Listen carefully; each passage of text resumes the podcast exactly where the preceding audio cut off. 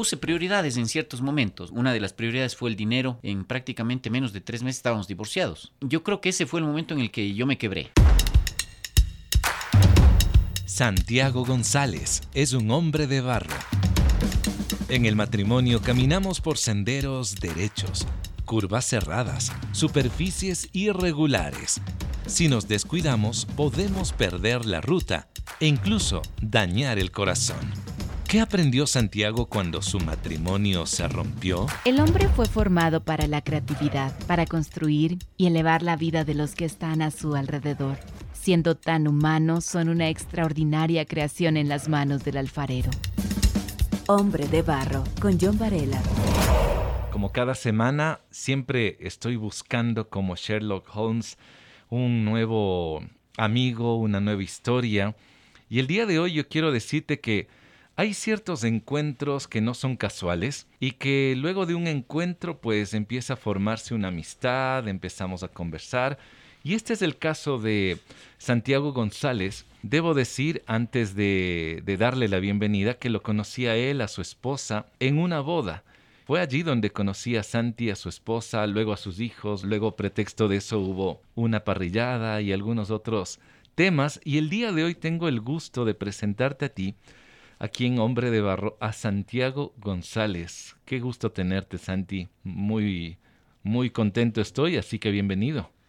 John, muchísimas gracias. Eh, en realidad eh, me siento honrado y estoy emocionado de estar aquí. Eh, para mí es, es, muy importante compartir este tiempo contigo y como tú dices, Dios tiene cosas preparadas, ¿no? Es, es increíble lo que, lo que Él hace con nosotros en, en la vida y, y, nos permitió en tan poquito tiempo eh, hacer una, una, muy buena amistad. ¿Verdad, no? Y hacer un clic, ¿no? Que eso es para, para nosotros importante. Siempre el, el, feeling, la sensación, ese, esa tranquilidad que nos da el corazón hace que uno diga, sí, por aquí es el camino. Y son, somos amigos y, obviamente hoy me invitas acá. Eh, en realidad, como te digo, me siento muy, muy agradecido primero. Cuando escuchaba por primera vez ciertos detalles ahí sentados en esa mesa en la boda de nuestro amigo Fabio, que por cierto lo tuve en alguna ocasión también en este podcast, eh, me hablaba de su deporte, pero en la boda de él y de su esposa, empezamos a las, las preguntas típicas, ¿no? ¿De dónde eres? ¿Qué haces? ¿Qué haces? ¿A qué te dedicas? Y así como uno que tímidamente empieza a lanzar ciertos detalles. Tú eres de la ciudad de Cuenca, una ciudad aquí en el Ecuador. Así es, así es. Y yo eh, vivo acá en Quito ya desde hace unos 18 años. Mi esposa es quiteña. Ya. Pero obviamente, eh, como tú decías, yo nací en la ciudad de en la ciudad de Quito y, y, antes de eso viví en la ciudad de Cuenca, perdón, y antes de eso viví toda mi vida ya, ¿no? Siempre ahí. Por mi esposa vine acá. Ah, te trajo así el amor. tiernamente. Eso es cierto. También a ti te encanta el deporte. Sí, sí, sí. En realidad, eh, bueno, hace un hace hace algunos años entré en este tema del deporte en la bicicleta eh, y justamente con, con, amigos de Paulina y tíos de, de, mi esposa, exacto. Ah, ya. Entonces ellos me, me inculcaron en esta parte. Ellos hacían entonces un día en una y, en, y eso lo digo así, en, un chupe, eh, me vendieron una bicicleta. Entiendo, entiendo. Y, y, empecé a hacer y empecé a hacer bicicleta con, con ellos y de ahí, bueno, luego se convirtió ya en otra cosa, ¿no? Ya más bien un reto personal. Hace poco hubo una edición del Giro de Italia en, aquí en la ciudad de Quito, Ecuador.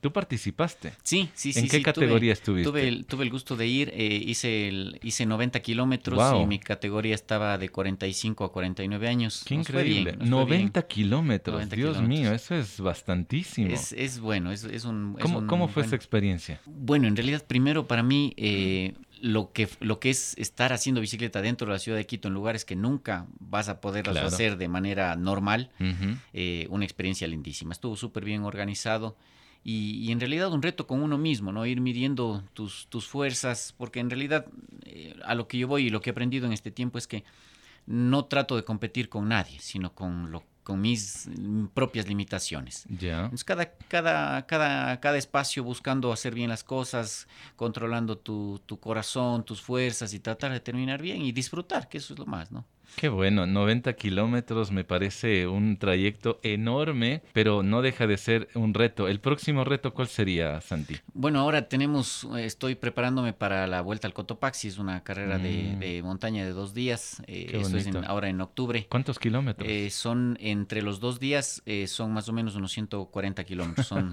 70, 70 aproximadamente en dos días. Ya. Le das la vuelta a todo el Cotopaxi, esa es, esa es un poco más dura que esta. Mira, este podcast eh, tal vez alguien lo escuche fuera de nuestro eh, territorio. El Cotopaxi es un volcán activo. Entonces, ustedes van a, a- alrededor, de las faldas, alrededor de Qué las bonito. faldas. Eso es entonces- una cuesta constante casi, ¿no? Casi sí, sí, es, Es como muy lindo. Es una, es una cuesta todo el tiempo y la parte más difícil es porque tienes que pedalear sobre casi un promedio de 4.000 metros de altura. Claro. Entonces eso es lo que es más desgastante. Entonces eh, al el primer día arrancas, eh, terminas en la, al otro lado del Cotopaxi, acampas ahí y al siguiente día sales del campamento y Wow. regresas al- a la base a donde iniciaste. Hombre de Barro, con John Varela. Pasando un- a un lado de- del deporte, ahora la parte familiar, yo me doy cuenta que eh, el tema familiar, Santi, es también de resistencia, es también de entrenamiento, es de capacitarse, es de conocer el terreno. Y cuando uno va sobre un, un terreno como en el tuyo, cuando haces bicicleta, no conoces necesariamente el camino. Y así es el matrimonio. ¿Tú llevas cuántos años de matrimonio con Paulina? Bueno, nosotros vamos a cumplir ya 18 años de casados ahora en 18. septiembre. ¿Ya? Eh, y, y en realidad, como tú dices, es un, es un aprender, ¿no? Yo creo que todos los días hay cosas nuevas, hay cosas diferentes. Y ese camino eh, a veces es duro, un poco más difícil, un poco más suave, pero siempre va a ser importante que tú tengas un objetivo en la mente, ¿no? Siempre. El, el- el objetivo que, que tú tengas como matrimonio. Eh, bueno, te, te puedo decir, la vida que hoy llevo, gracias a, a conocer al Señor, Hmm. eh, ha hecho que, que primero entienda que, que esto es una decisión en primera instancia, ¿no? Seguro. Una decisión en la cual tú decides eh, ser fiel a, a tu Mm. pareja, amarle eh, y, y obviamente todo lo que conlleva este, este amor, ¿no? El, el proveer, el trabajar por ellos, el tener paciencia, el, el tratar de educarnos mutuamente.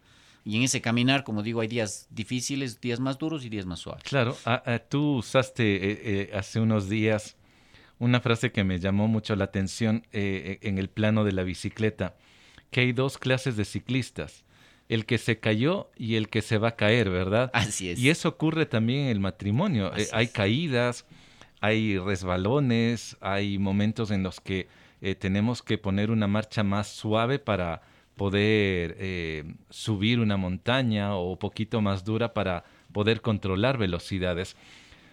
Hay algo curioso en tu historia y que me gustaría que tú puedas contar ahora. Tú te divorciaste y luego te volviste a casar. ¿Cómo, cómo fue esta historia? Porque a mí me, me dejó loco cuando yo lo escuché. Sí, en realidad eh, con Paulina estuvimos casados eh, en primera instancia eh, más o menos ocho años, luego nos divorciamos, estuvimos separados prácticamente dos y nos volvimos a casar. Dos años de separado. Así es, es dos bastante, años ¿no? separado en el cual eh, el, el- en, en el cual en uno de estos años tuvimos muy poco contacto y en el segundo año fue un tema de, de tratar de conquistarle nuevamente. Cuéntame, ¿qué pasó para que usted, para que llegue a este punto? Es decir, me divorcio, El me quiebre. separo y el quiebre. ¿Qué, qué ocurrió? Sí, mira, yo te puedo decir, Santiago nunca fue una persona mala, ¿no? O, o, eh, siempre fui creyente, pero no hacía las cosas bien. Y hay que ser honestos con esto. O sea, no hacía las cosas bien. eh, Hmm. en, en ese sentido, tuve muchas fallas como persona y puse prioridades en ciertos momentos, ¿no? En uno de esos momentos, eh, una de las prioridades fue el dinero. Yo me fui a vivir en la ciudad de Cuenca. Ya. Eh, me fui a vivir en la ciudad de Cuenca por, por un tema de, de que empecé una compañía ya con mis papás, una constructora. Tratamos de, de utilizar todo el dinero de mis padres, eh, formar una constructora, empezamos a hacer, y, y- y en ese sentido te digo, gracias a Dios nos fue bien. Pudimos duplicar el, ese, ese, ese valor que ellos tenían, porque en parte no era mío, o sea, Claro. no era mi dinero, y, y- y ellos confiaron en mí Y eso ha permitido obviamente que mis padres en, el, en, su, en su vida hayan podido estar tranquilos. Ujú. Pero en ese trayecto, en ese año que yo me fui a Cuenca, eh, mi esposa obviamente ella tenía su trabajo acá, eh, que estaba bien, y ella decía, no, yo no me voy a ir a Cuenca, y yo le decía, no, yo no me voy a ir a Quito. Entonces llegó el punto en que Paulina me dijo, eh, bueno, si no vamos ni venimos, hasta aquí nomás, Wow. ¿no? Y, y sabes que esa parte fue algo que a mí me movió. O sea, yo creo que como ser humano a veces tienes mucho, mucho piensas en que tienes la seguridad de las cosas, ¿no? De que tú tienes el control de todo y de que, de que esto es, eh, está en tus manos. Sí, sí, sí. Y, y en esa parte fue, fue un poco del quiebre, ¿no? Y, y entonces yo traté de convencerle, decirle que no, que bueno, y al final pues le dijo, no, no, no. Entonces yo tampoco me puse a pelear con ella. Y, y- realmente hicimos los papeles y en, en prácticamente menos de tres meses estábamos divorciados. Yo creo que ese fue el momento en el que yo me quebré. Yo tengo un amigo, Byron Coronel, él, él mucho tiempo atrás, él me llamaba, eh, todo, hemos tenido una relación desde el colegio. Y él me decía, Santiago, estoy orando por ti, Oh. cuídate. em, y luego le conté yo esta parte. Entonces me decía, estoy orando por ti, ven. Y te cuento antes, ¿no? Él, él cuando me hablaba de Dios, yo le ponía la mano en la cara y le decía, a mí no me hables, por favor, déjame, yo estoy bien así y no me hables. Ya. Y, y cuando, cuando fue este, periodo, este periodo de frustración, de, de- de quiebre, él me abrió la puerta. Yo, yo estaba en Cuenca y él vivía aquí en Quito. Entonces él empezó a conversar conmigo, se daba el tiempo. Y cosa curiosa, me mandó a, a leer algo que yo nunca había hecho, Ya. John. ¿Qué Me mandó, me ¿Qué te mandó a leer la Biblia y me decía, pana, lee, yo no, yo no te voy a explicar las cosas. O sea, yo, yo estoy aquí para escucharte y anda y lee. Y me mandó a empezar a, a leer primero los, los evangelios, ¿no? Ya. Y, y tomó un tiempo, obviamente tomó un tiempo porque hasta que yo tome la decisión de empezar a leer de esta parte, eh, fueron unos días. Hombre de Barro lo puedes escuchar en www.radiohcjb.org y por Spotify. Y en, y en la lectura encontré algo que, que si lo podemos decir, a mí me cambió la vida.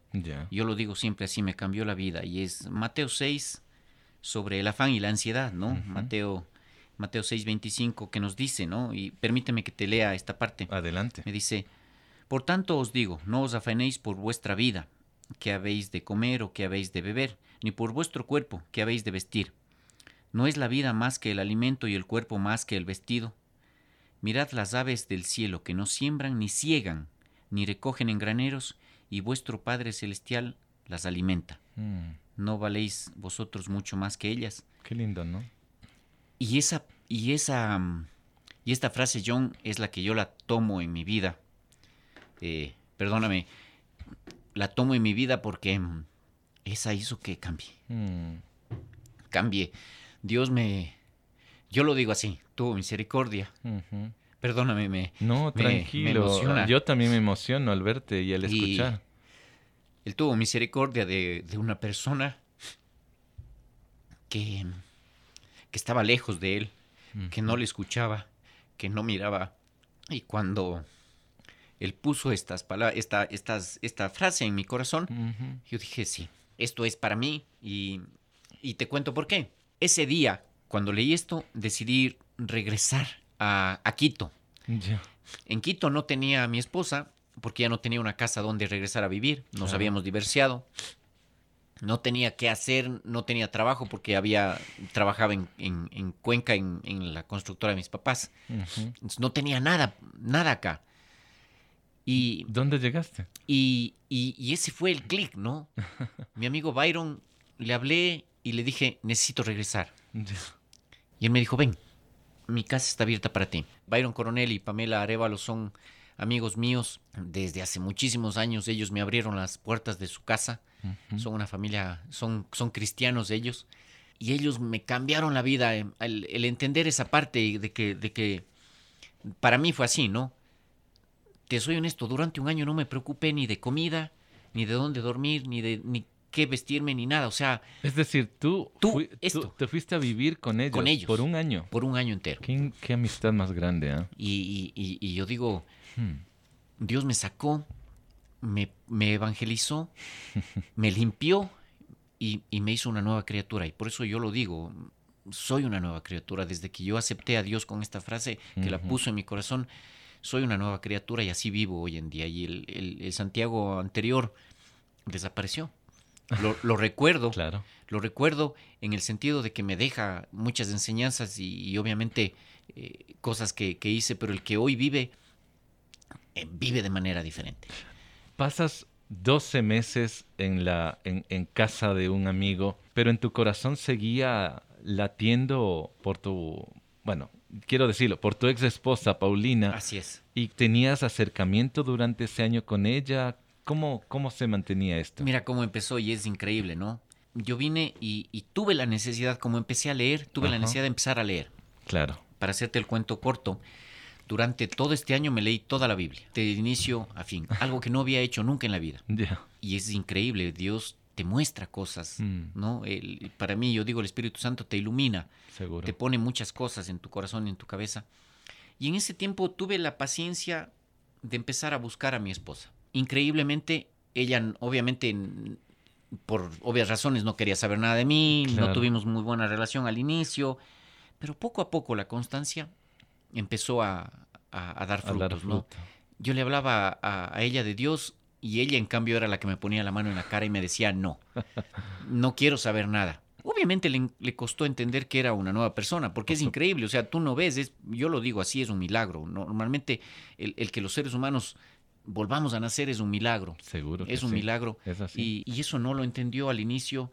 Pasó mucho tiempo en el que ya pudimos reunirnos, conversar y ir viendo los cambios, mm. ¿no? Al año de, esta parte yo vivía con, con ellos, con mis amigos, íbamos a la iglesia, eh, vivíamos de otra manera y, nunca me, hicieron sentir, por ejemplo, ellos como, como algo que no era de su casa, como una persona que no era, que era un invitado, nunca, más bien yo era parte de la familia. Como un hermano. Un hermano más. Qué bonito. Sí, y eso hoy en día me enseñó, eh, obviamente, que el, compartir y todo lo que tú en gracia recibes, tratar de también de darla. darla, ¿no? Luego de ese año pude conseguir trabajo, porque te cuento que yo busqué trabajo desde el primer día. Y no encontraste. Nunca encontré trabajo. Mm. Nunca se me abrieron las puertas. O sea, y Dios tenía un propósito. Obviamente. Eh, o sea, viéndolo desde ese lado, tal vez para alguien sea una locura, pero las locuras existen, Santi. Si Dios quería darte algo, te hubiese dado. Pero tú necesitabas estar esa, en esa quietud y en esa búsqueda y en esa formación. ¿Qué ocurre luego? Y es, es increíble, ¿no? Después de ese tiempo, yo, yo digo, por ejemplo, no tenía ni dinero. Yo recuerdo que, que no sé de dónde, pero salían 25 centavos, yo se los digo así a la gente, es verdad.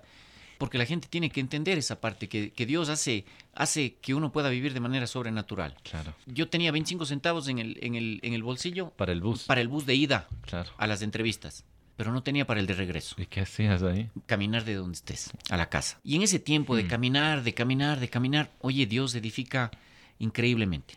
O sea, te da el tiempo de pensar, de estar solo de, y de agradecer. Yo, yo aprendí ahí a agradecer de cosas simples como levantarme en la mañana, de respirar, de tener dos piernas, de tener un desayuno en la casa, un, un, plato de comida en el almuerzo, que no tenía por qué, por qué ser, ¿me entiendes? Dios proveía todas esas cosas. Y cuando uno abre los ojos, yo los abrí eh, por la misericordia de Dios, empecé a ver esas cosas simples, que para cualquier persona es normal para mí, es, para cualquier persona es normal levantarse y, respirar y, caminar.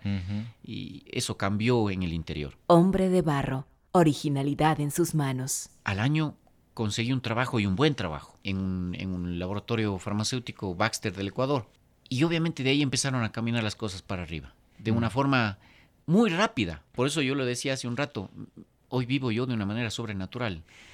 Empecé con un buen sueldo rápido y luego del trabajo que habíamos hecho con mis papás en Cuenca, obviamente decidimos cerrar la compañía, ellos compraron bienes y de esos bienes vivieron tranquilos, ¿no? O sea, viven tranquilos. No les hace falta trabajar ni nada de eso. Mi papá falleció hace siete años y mi mamá hoy vive con, con, con esta parte, ¿no? O sea, en tranquilidad. Inclusive le quedó una casa para mi hermana. Eh, mi hermana somos dos hermanos, una hermana menor. Le quedó una casa a mi hermana. Y en ese periodo mi mamá me dijo, toma, te regalo 40 mil dólares para que empieces, para que te empieces, te endeudes y compres un departamento. Oh. En esa época, como te digo, al año, es increíble, ¿no? Al año ya tenía un sueldo como para poderme endeudar.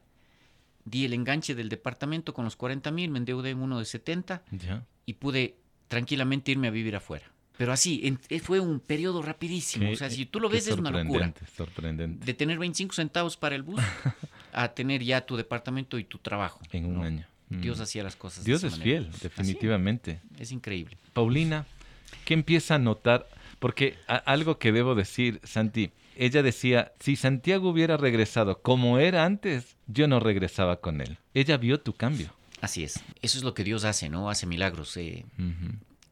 Como te decía al inicio, yo no era una persona mala ni, ni mucho menos, pero había un cambio, el corazón. Yo creo que la, la gente puede sentir tu feeling, tu corazón, y, y cambiaron cosas muy simples. O sea, como, como hoy, por ejemplo, trabajamos con los niños, ¿no? En la casa.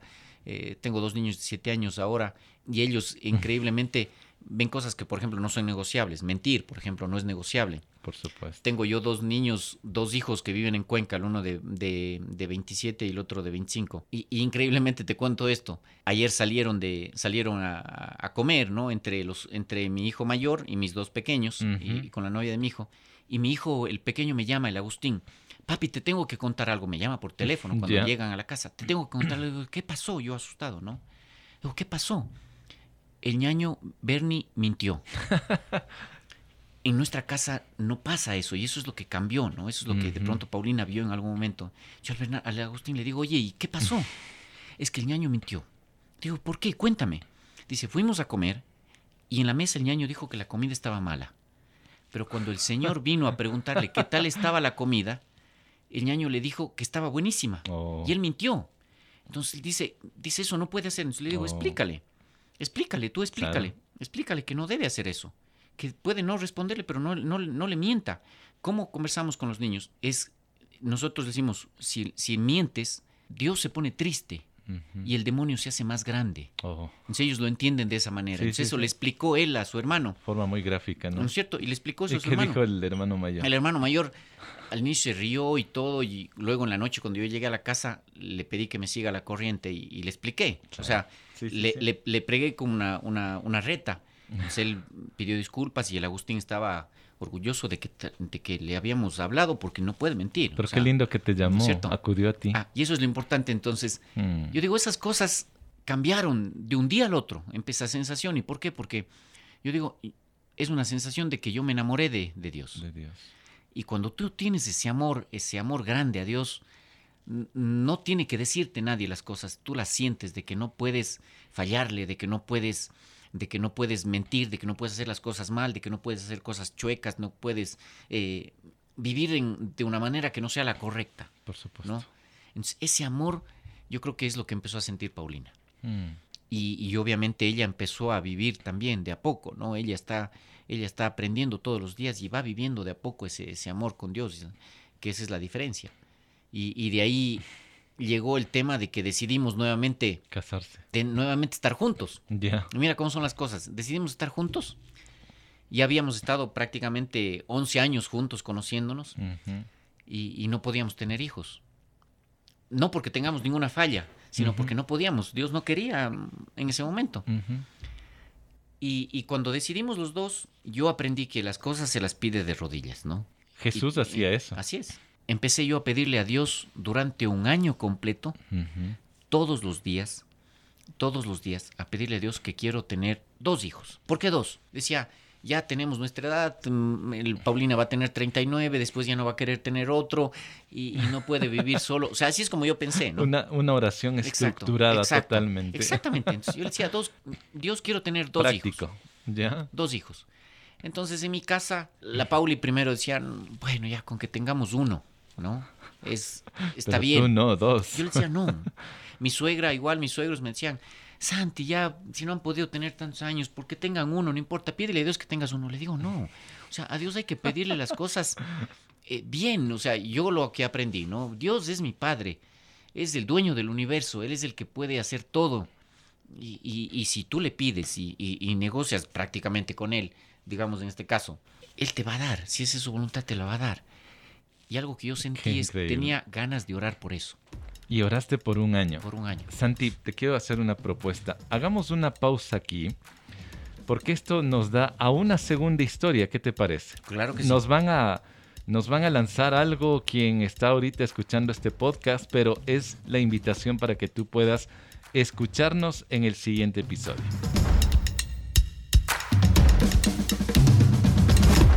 Lamento que no sigamos con esta conversación por el momento, pero te quiero invitar a escuchar la segunda parte la próxima semana. Este episodio se titula Soy nuevo y doblemente casado. Mi mayor anhelo es que cada conversación generada en este podcast en realidad te conecte con Dios y que cada una de estas historias, cada situación vivida, sea útil para descubrir que tú puedes reconstruirte, volver a empezar y levantarte. Dios puede hacer algo nuevo en ti. Te quiero invitar para que visites nuestra página web hcjb.org para encontrar, escuchar y compartir este podcast Hombre de Barro. De igual manera, el podcast está en Spotify, Apple y SoundCloud. Si tú quieres conversar conmigo acerca de este podcast, me encantaría. Por favor, encuéntrame en Facebook e Instagram como John Varela. La próxima semana seguiré mi conversación con Santiago González. Hasta pronto. Hombre de Barro con John Varela. Hombre de Barro es una producción de HCJB.